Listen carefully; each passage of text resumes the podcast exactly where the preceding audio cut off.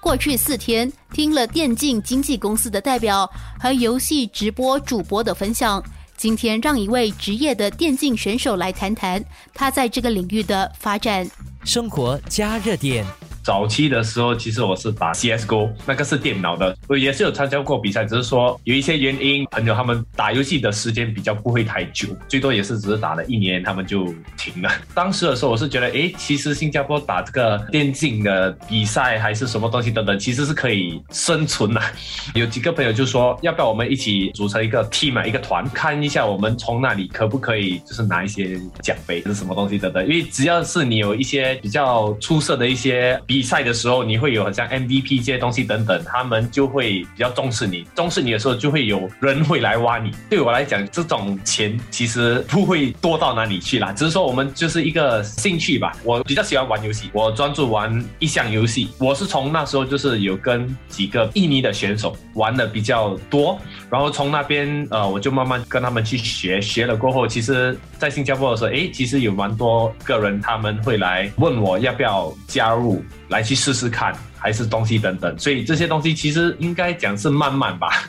王俊凯在二零一六年成为游戏主播，而在一年前才决定成为职业电竞选手。应该讲我们的策略啊，这些东西等等是不能在你的直播跟人家分享，而且直播是一个比较没有太认真的一个啊，就是可能你直播一个游戏，我们只是跟那个我们的网友接触啦，还有就是跟他们沟通聊天，才可以让你的余额达到更高啦。如果你是比较认真的去打一下的话呢，那这个就会不一样啦。所以其实你从职业的一个选手跟直播，其实两个方面是比较不一样，因为通常私底下有跟其他他的不同的团队去训练的时候，我们这些东西是不能在直播播放的，要筹备啦，应该这样讲，一定会是一个团体的啦。那只是说你的团体方面有很多不一样的刺客啦，这些东西等等，就是讲我们讲的 role。通常当然是要找到适合的人选，比较适合这个团队的。不同团队会有不同的一些概念，他们的思想也是比较不一样。所以当然就是说你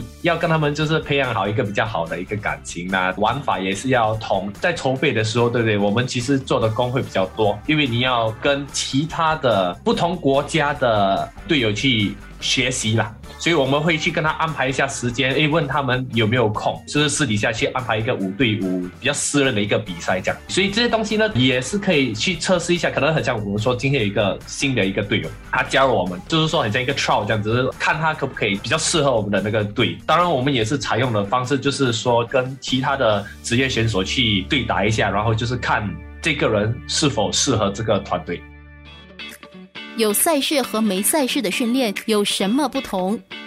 如果没有比赛的话，会有一点不一样啊。一个团队会有五个人，四个人有空，那我们就每次。找多一个，然后你找多一个的话呢，可能是朋友的朋友啦，还是什么东西等等，就是整个训练就比较不是正式的一个，只是说就是训练一下我们每天至少要接触那个游戏几个小时，在比赛之前已经组成了一个团队的话呢，那这个方面的话就比较不一样了，就是说我们可能会有一个固定的时间，当然也是需要坐下来，也是需要去安排我们的策略啦、去 strat 啊，我们自己想出来的一些比较好的一些战略，然后。也是可以在比赛的时候用，因为可能之前的时候他们会觉得，哎，我们是用这样子的战略，哎，其实到了比赛的时候我们换。他们其实是不知情这种东西的。通常如果你是说正式的话，应该是三个月以上啦，除非那个人是比较有才华，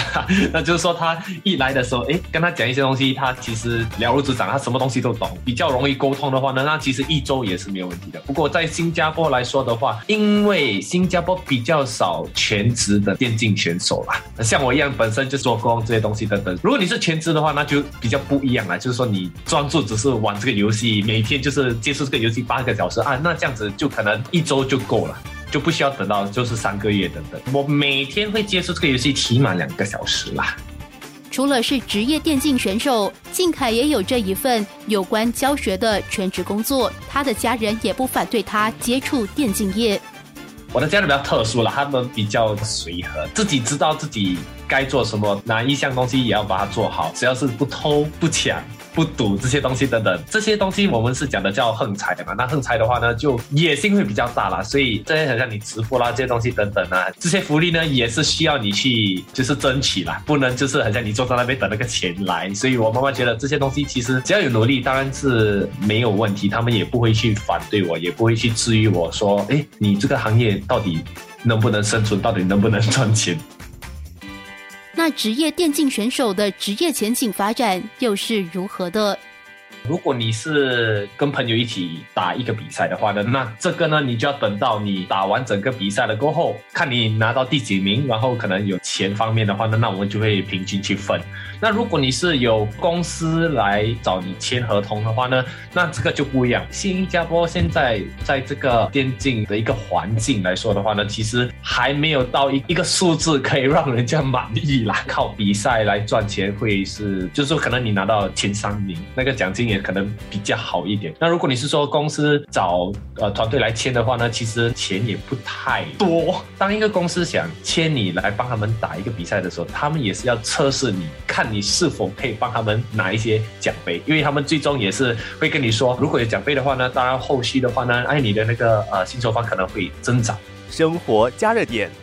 从电子竞技领域中的不同角色了解他们的工作，更明白他们各自所发挥的作用，同时如何使这个领域有更可持续发展的可能。或许你跟我都不玩电子游戏，也不看游戏直播。但无可否认的是，电子竞技是个庞大且正在不断扩大发展的领域。或许在未来，它对我们的生活也可能起着更大的影响。生活加热点。